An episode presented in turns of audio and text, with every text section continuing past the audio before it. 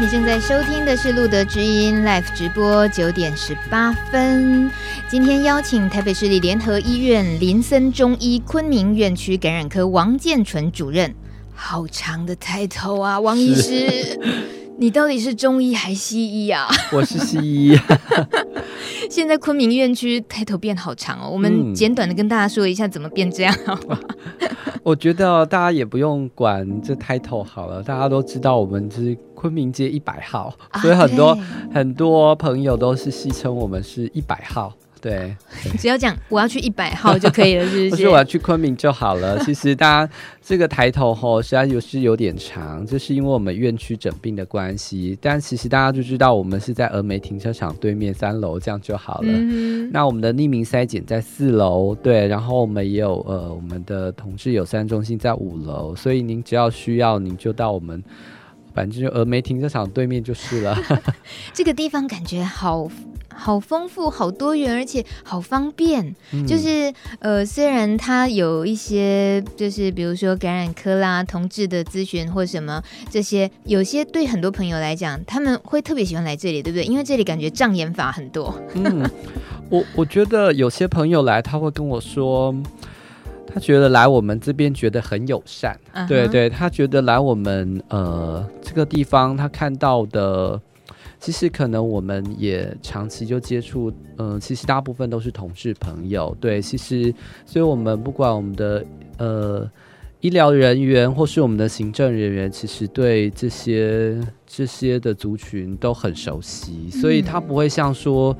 呃，有些个案如果去其他医院的话，他们可能会觉得，哎，他们不是那么接受，或是相对不会那么友善。其实我们其实每天接触都这些人，所以其实我们会觉得很熟悉啊。嗯，那王医师，我先问一个题外话，是呃，女生就诊来看感染科，这样比例大概多少？来昆明，呃，你的病患里面。呃，相对是少的，我们可以知道说，但是呃，昆明不是只有看感染者，嗯，昆明其实我们也做一般的筛检跟一般的性病的治疗，对，所以我们其实有其他的女，像我们昆明有一位也有一位妇产科医师，对，嗯、那我们也会看女性病患的，譬如说他们有所谓的一般我们说的菜花，或是女性患者也会，呃，女生个案也会来做筛检啊，或是说他们有一些。疑虑啊，他们也会来寻求咨询、咨商，所以我们、嗯、我们的地方男性朋友比较居多，但是女生也是有的。嗯、对对。王医师是昆明院区最资深的感染科医师了，对不对？呃，昆明院区只有一位感染科，哦、所以根本没有办法比较。是，您就是一枝独秀。好，我们接下来要开始今天的检验报告里暗藏的玄机，开始。我们的迷思治疗室，大家有没有打开 PowerPoint 呢？现在看到的这一页资料，看到两只丑八怪，是 我怎么可以这么说？有请王医师跟我们说，这是代表什么呢？呃，我稍微简单说明一下，因为我们要知道说检验报告，那我们一定要知道说。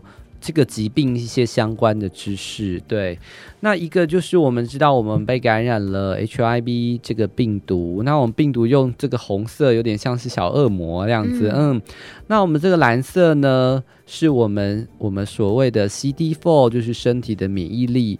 那一般我都会跟呃初感染者或是比较不了解，有时候我们解释给家属啊，或是其他的人朋友听的时候，我们会说病毒呢是一个外来的敌人，那它专门破坏我们身体的军队，军队就是我们所谓的免疫力是 CD4。那随着我们感染的时间的如果越来越长，我的免疫力就会被破坏的越来越多。那这个病毒很可怕，这个敌人。很厉害，专门破坏我们身体的军队，破坏我们的免疫力。嗯，那我当然要知道我的免疫力被破坏了多少啊，我的军队还剩下多少？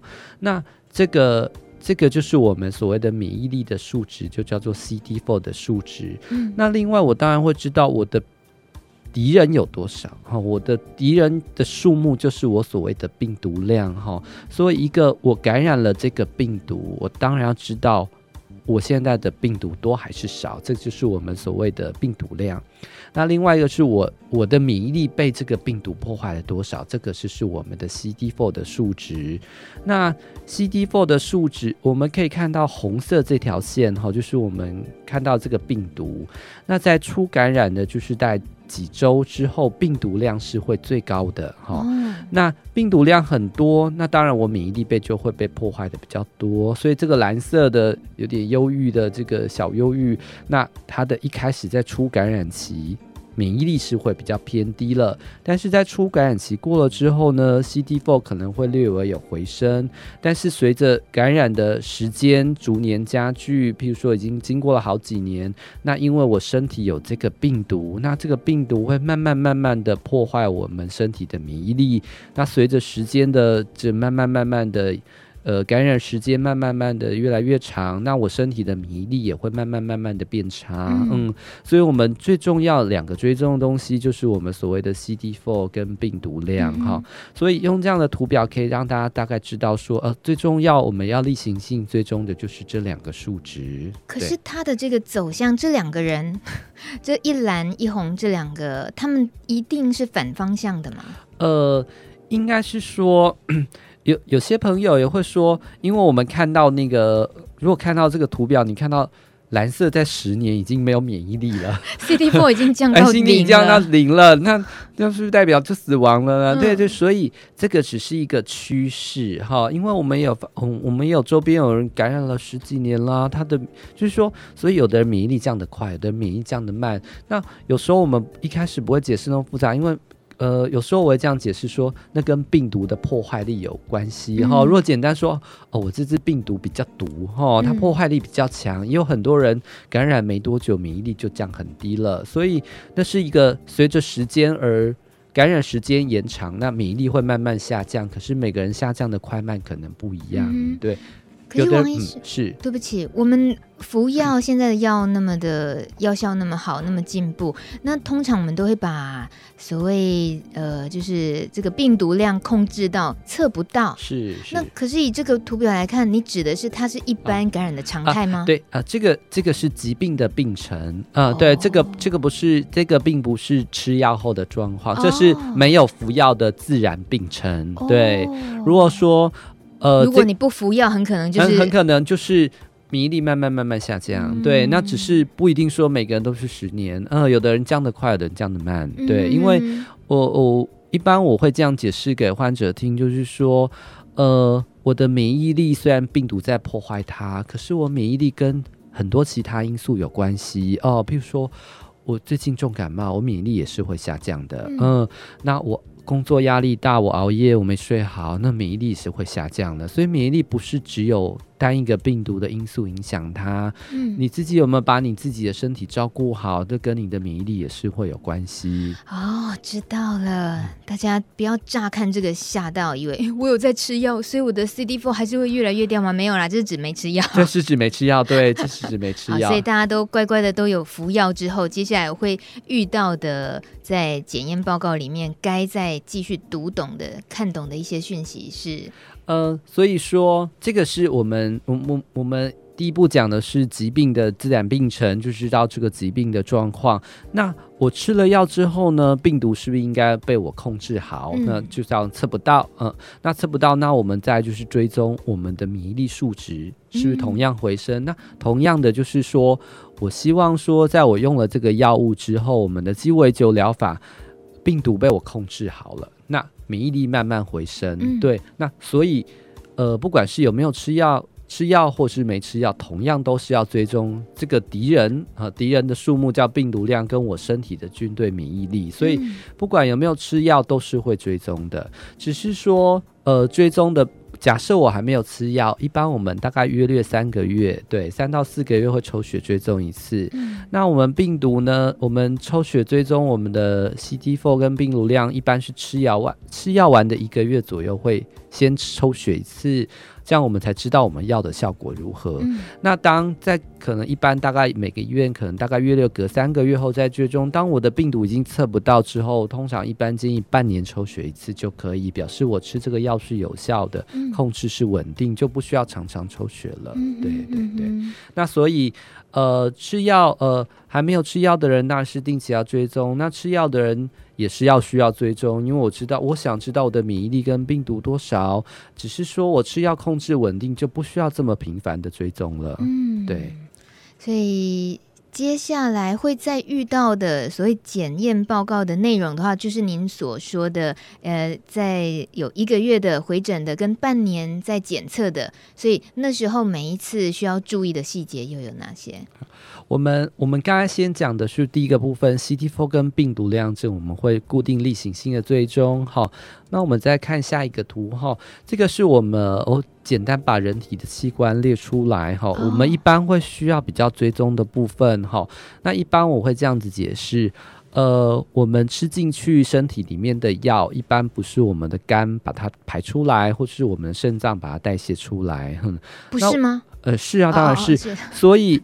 所以，我吃这个药，我当然定期追踪我的肝好不好，嗯、我的肾好不好。假设我的肝不好，我的肾不好，我吃的药是不是就要减量了？而且，到底会不会就是有些、有些、某些的药物会对肝有影响，有些药物会对肾有影响？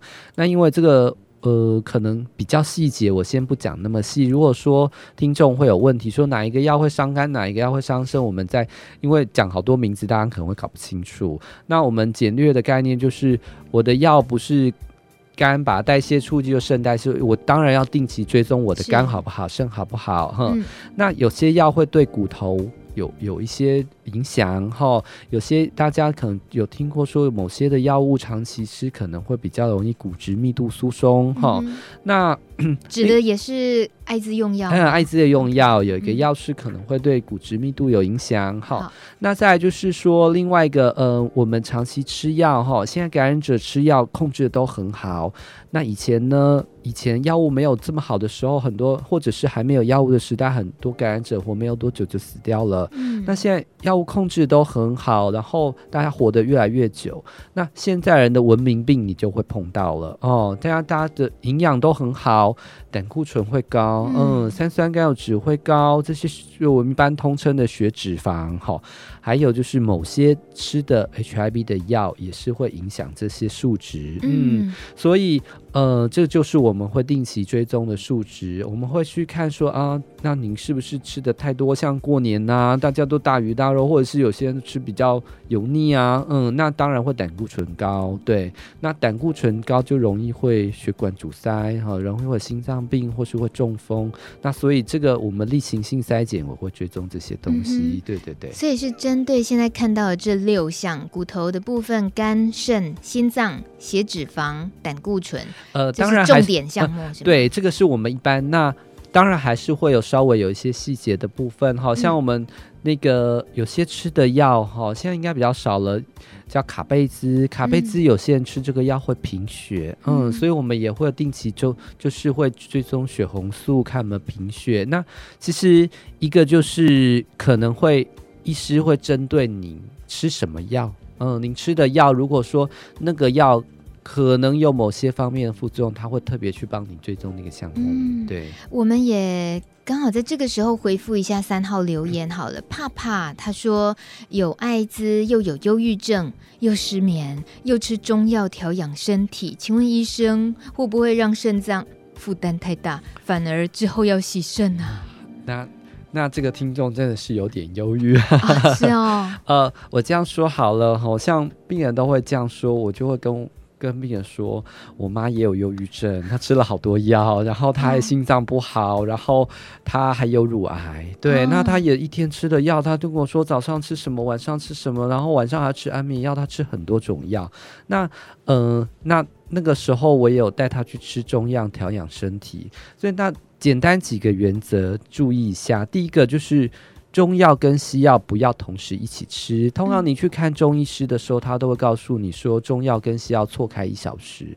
中药跟西药可以吃，但是不要同时一起吃。嗯、那第二个，呃，通常我们感染者有时候比较紧张，或是说工作压力大，他会有情绪不稳，或者是他有失眠、焦虑的问题。哈，那所以他有会服用一些调整情绪的药物，或者是说他有吃一些安眠药。哈、嗯，那呃呃，回到比较大的问题，就是说。呃，我是感染者，我除了吃 HIV 的药，我还有吃其他药物的时候，那我们要去注意这两个药会不会相冲突嘛？对，我，我吃了好多种药，我就会我会去担心我吃的两个药物之间会不会有冲突哦。嗯、那大部分的药是不会的，因为现在呃，在药物的研发也会知道说，呃，我吃长期那会避免，但是还是有些药物会会的。那通常这个时候，我们会跟感染者说，因为药太多种了，我我光这样讲念一遍，病人都搞不清楚那是什么药。嗯、当这样的情况，我会跟个案说：“您把你吃的药拿给我看，或是你拿把你的药跟各管师讲清楚，你吃什么药？嗯、因为通常，呃，个案不会把我吃 HIV 的药去告诉我的精神科医师，嗯、因为他不希望精神科医师知道。对，但是。或者是我在我胃食道逆流哦，我那个我们那个扛。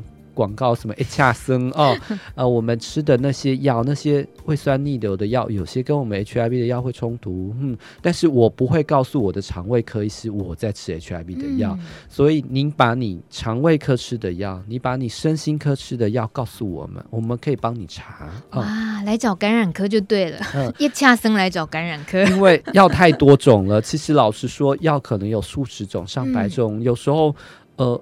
我们要查了才能确认，对，那我们就是要避免药物不要冲突就是了，嗯、对。这种冲突是自己服药的人本身会感觉到体内的什么冲突，还是其实是其之前就是应该、啊、应该是这样说，呃，药物的冲突是说我怕药效相抵消，嗯，嗯，我怕呃你吃的胃食道逆流的药物去抵消掉我。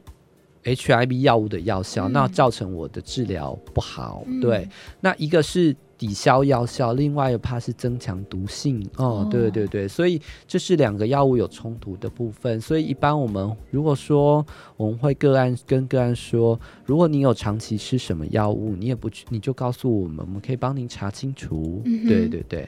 所以最终回到感染科这边的话，服务会是最全面的。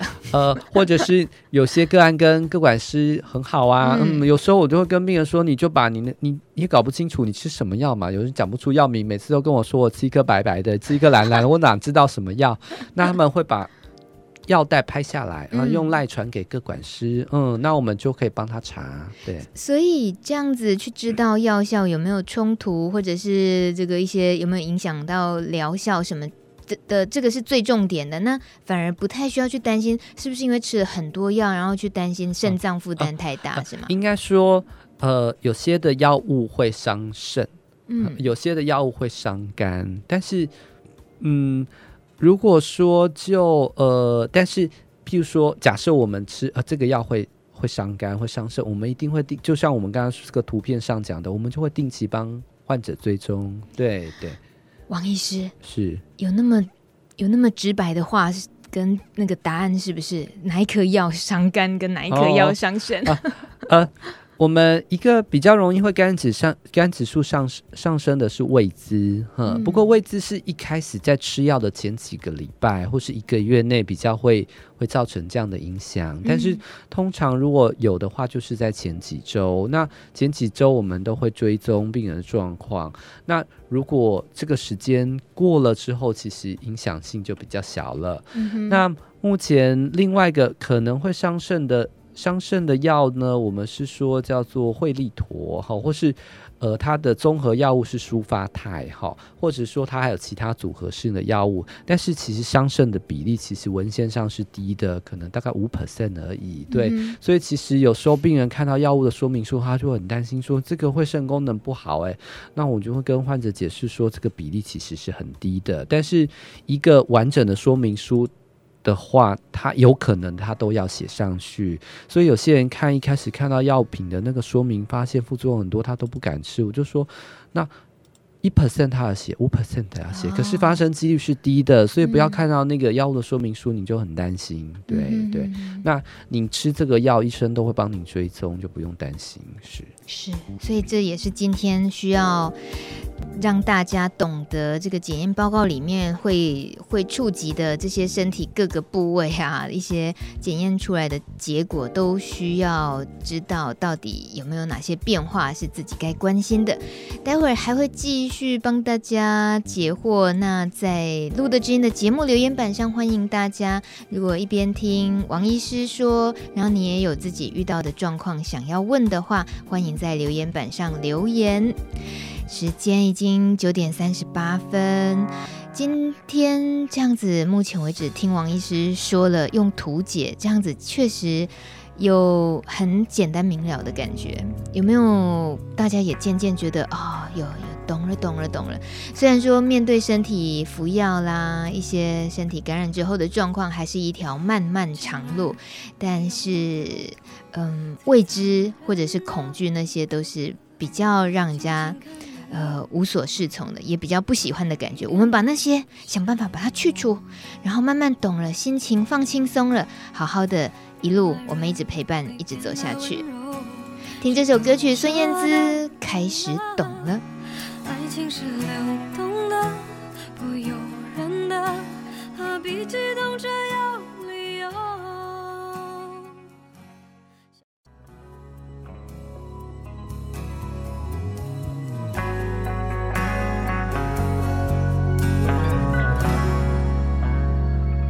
正在收听的是路德知音 Live 直播，礼拜二晚上在 Plus Radio，晚上九点到十点，别忘了还有礼拜四 Run 主持的不寡笨瓜秀，一样是在 Plus Radio。大米今天跟昆明院区王建纯主任医师，我们聊检验报告里面的一些细节，该注意的事情。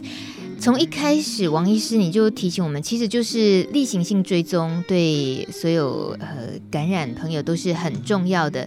就它的这种例行性，指的像刚刚你讲的，它大概有分为一个月的，跟后来稳定一点之后就是六个月。那这个感染的这种例行性追踪，比起其他疾病来讲的话，会不会算是艾滋的感染者会比较？更需要花费心力去注意这个例行性追踪的工作，会是比较大的负担吗？呃，其实我觉得不会，因为其实我我相信很多感染者，他们吃药吃到，如果说他们一开始。我们通常比较会碰到问题是，我刚开始吃药，有时候我会担心药物的副作用。那当我们吃药已经稳定的时候，其实我们都会让个案就是说我就是养成那个习惯，好像我每天要吞一颗维他命一样。嗯。那其实他已经习惯了，他也没有什么药物的副作用。其实例行性追踪就像我们。同样的慢性病，高血压、糖尿病，这样例行性的追踪，我觉得其实我们看到很多感染者，他们其实来都很健康啊。我觉得他们并没有很大的压力或者是负担，我只是告诉他哦，我们这次该抽血了，然后。那过年有没有什么不舒服啊？有没有感冒？有没有吃太多肠胃炎啊？其实很多人其实都感觉都很健康啊。对，我觉得他们并没有特别的压力。嗯。但你们对于呃一定要求呃，或者是说，当然就是紧盯着，希望他该回来检查的时候，这种固定时间回来检查，在医药医事人员的这个角色上，你们还是比较严肃看待的哦。呃，其实我觉得这跟每个病人个性一样，每个病人有些人很严谨，对，他该回来就会回来。那有些病人可能比较年轻吧，就脱线脱线需要人家盯。哈，有的个管师要去提醒病人，你快药快吃完了，该回来了。他说我最近很忙啊，没空啊。嗯、对，其实我觉得那看个人呢、欸嗯。有些人呃，他该回来他就会回来。对，那有些人就是你要三催四请，那有些人呃挂早上门诊。快中午才要来说天气很冷，没有睡饱，然后或者人挂早上下午才来，对，那我觉得那个是病人本身，对每个人状况不一样，嗯嗯，就像上个礼拜大年初四大米来做节目的时候，我们 call out 给中青各管事中青，他就说哇过年前好忙哦，因为要一直就是盯大家，嘿、怎么还没回来了，怎么都没有拿药啊？过年放那么多天假这些的。呃，有些人，但是有些病人就会自己回来，哦，我快过年，我没药了。那有些人就是你要叮咛他，对他可能说，哎、嗯，过年很忙哦，我都忙到自己都忘了。所以，所以这时候各管师就是提供了一个很好辅助的角色。嗯、对，这该怎么说呢？婆婆妈妈唠唠叨叨的，但、嗯、但是因为有你们，也觉得很 很温馨。有些有些患者哈、哦，他是有些好朋友可以提醒他，但是有些人他不一定敢告诉其他人，嗯，嗯他就。就觉得自己帮自己都处理好事情，那这有时候各管事就是会一个很好的帮手。嗯、对、嗯，好的，那我们再回到今天的这个检查报告的讯息 PowerPoint 的上面，接下来这个表格，呃，不是表格，这份这份资料是什么？接下来呢，我可能就是把我们图表文字化哈，因为有时候可能光看图表，我们把。具体把文字化，这样可能会再再解释一次，会更清楚一点。那如果大家前面有一些还是不是很了解的，也可以在这个时候我们再提出来，我们再解释哦。那我们刚刚说过了一个，就是疾病的本身，我们要知道我们的呃免疫力被破坏多少，或者是说我现在服用了药物之后，我的免疫力回升多少。那我们要追踪的就是我们所谓的。我们身体里面的免疫力军队的数目，就是我们的 CD4 淋巴球。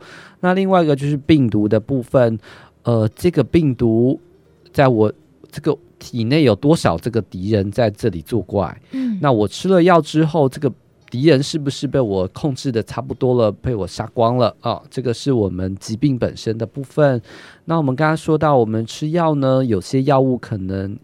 会造成我们贫血，或是我们的骨髓有抑制。那这个药常见叫卡贝兹，所以通常吃这个药，我们都会追踪我们有没有贫血啊。那顺带我们会追踪所谓的血小板白血球的数目，这个是血液方面的追踪。嗯。那我们继续再往下面看，那我们刚刚说，大部分就是所谓的生化功能，哈，我们的我现在的肝好不好？哦，我的肾好不好？我的胆固醇有没有高？我过年吃太好，胆固醇可能偏高了。三酸甘油酯，然后血糖，吼，或者是某些药物，呃，少数有一个药，我两个药叫做那个怡生瑞，或是现在在三恩美里面有一个叫做泰威凯，就有些人肌肉的酵素会稍微提升哦。那所以我们在追踪的时候呢，我们都会附带的追踪这些指数哦。那再来呢，呃。呃，有时候我们在抽血的时候，其实我们半年抽血一次，有时候我们也会在追踪追踪梅毒的指数哦。因为有时候个某些个案呢，他在一开始感染呃 HIV 的时候呢，可能就有可能有感染梅毒。那我经过治疗，我当然知道我梅毒有没有治疗好啊。嗯。那我当然顺便追踪梅毒的指数，或者是说有人可能他也有不安全的性行为，我也可能担心我们被传染到梅毒，那有就赶快治疗好。那我们也会例行性追踪。梅毒，那再来就是所谓的病毒性肝炎的部分。我们知道有些病毒性肝炎呢，也可能会经由性行为传染哦。嗯、那呃，性行为可能会传染呃 B 型肝炎、C 型肝炎。那还有就是说，疾管署最近也有统计，从前。这一两年有很多人得到 A 型肝炎呐、啊，嗯，对。那我们发现，如果说哎疲劳倦怠啊，然后肝指数上升，那我们也会需要追踪这些肝炎的指标。那一个是。一个是去看我有没有被传染过，那如果我没有传染过，我是不是就赶快去打疫苗？呃，我也可以预防我去传被人家再传染到啊。呃嗯、所以呃，前面两个图表是我们用呃前面两张投影片我们用图表来说明，那后面两张我们用文字来说明，那这样在。加强大家的印象，看大家这样是比较清楚、比较了解。嗯，嗯对啊，不知道大家有没有说会对这样有什么其他的疑问，也可以提出来发问。通常有没有呃朋友们是直接就带着去哪里健康检查的比较完整的报告来找王医师帮忙解读？有啊，嗯，他、呃、有人说哦，我公司每年例行性体检，嗯，对，那。呃，他就会把报告带过来，嗯，嗯，对。但是我们一般例行性的检查，跟我们其实检查的东西其实差不了多少。嗯，嗯，我一般的公司体检，其实验的东西跟这个差不多。我们也是问，嗯，对。所以，我们感染者每每年都在接受例行性的身体健康检查，那很棒哦。嗯，因为如果不是属于呃在公司就职，很可能自己也舍不得去花钱，一定要做健康检查。所以，国外有些。国外有些研究说，诶，感染者反而现在平均余命都跟一般人差不多。有些人就会探讨其中一个原因，是不是感染者我们都会例行性帮他做检做一些检验，不然、嗯、不然平常我们好像也不会，我特别去抽我胆固醇高不高？对、啊，对，我们好像我不会例行性半年或是一年去做一次，说不定我们自己。是呃，没有这么 care 自己身体的状况，我觉得我可能还很健康，嗯，但其实我上次抽我胆固醇也偏高，虽然我瘦瘦的，对，所以王医师你现在自己爆料是不是？胆固醇过高？这胆固醇过高很多人都有啊，这也不是什么好爆料，对，所以其实呃，这些都是我们例行性会帮患者做的东西，嗯、对。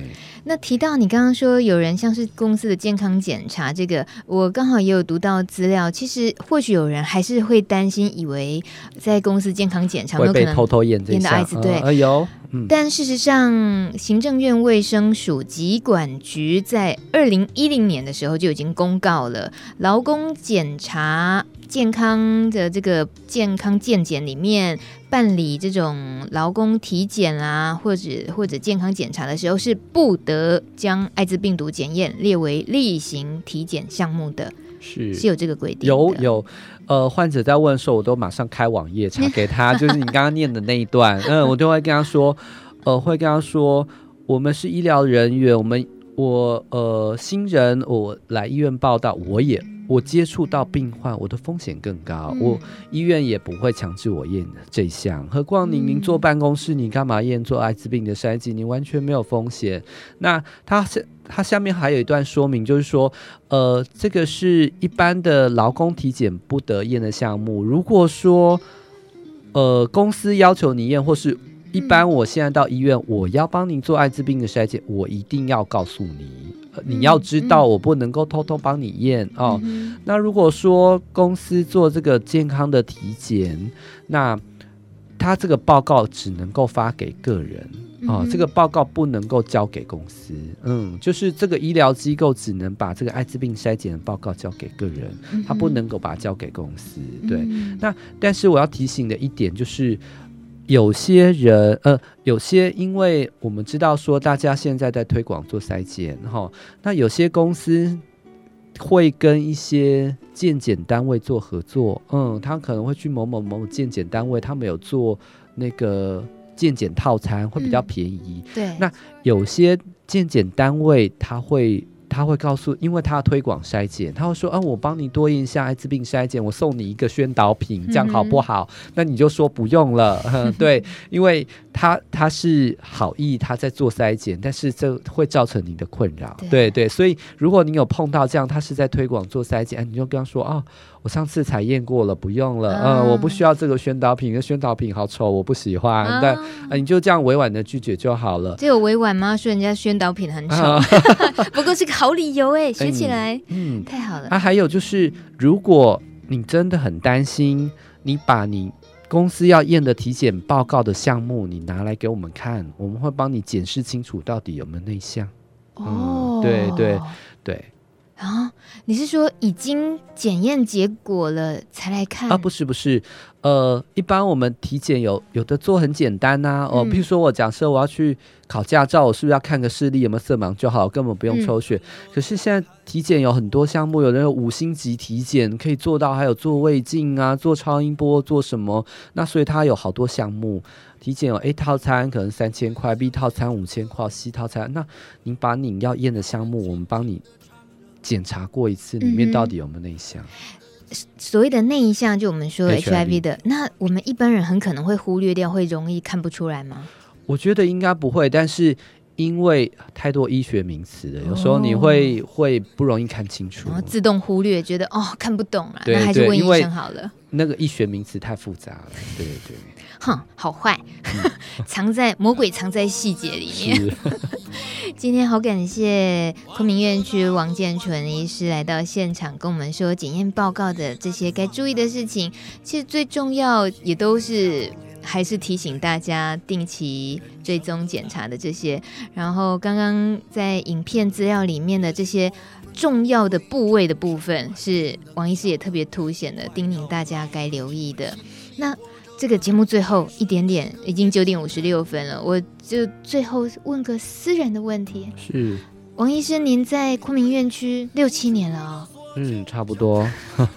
那呃，一直都是感染科这个工作，是这这最近一年的工作上，如果跟一开始的接触这个感染科的工作比较起来，会觉得有有没有什么变化？台湾，台湾有什么变化？哦。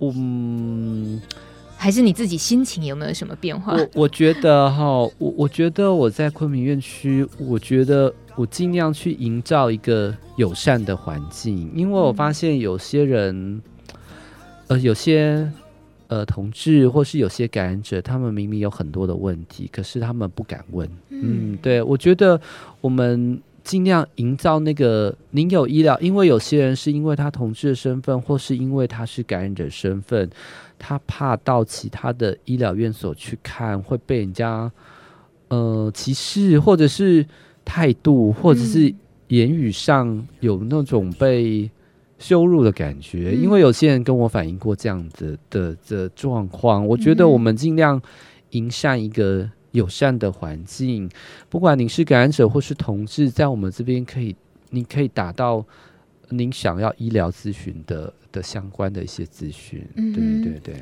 所以这是你唯一，也不是唯一，你向来不变的。你觉得那个整个就医的我，我希望我们昆明可以营造这样一个友善的环境。嗯、对。大家这个应该都红虾，就是风评很好，就是知道去找 去昆明应该是最自在的。我觉得我们希望是做到这样，嗯、对对对。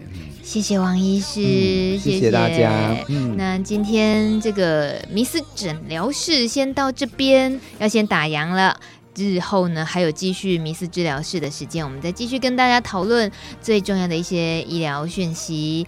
感谢各位的陪伴，下礼拜二晚上九点录的知音再见了，王医师晚安，晚安，大家晚安。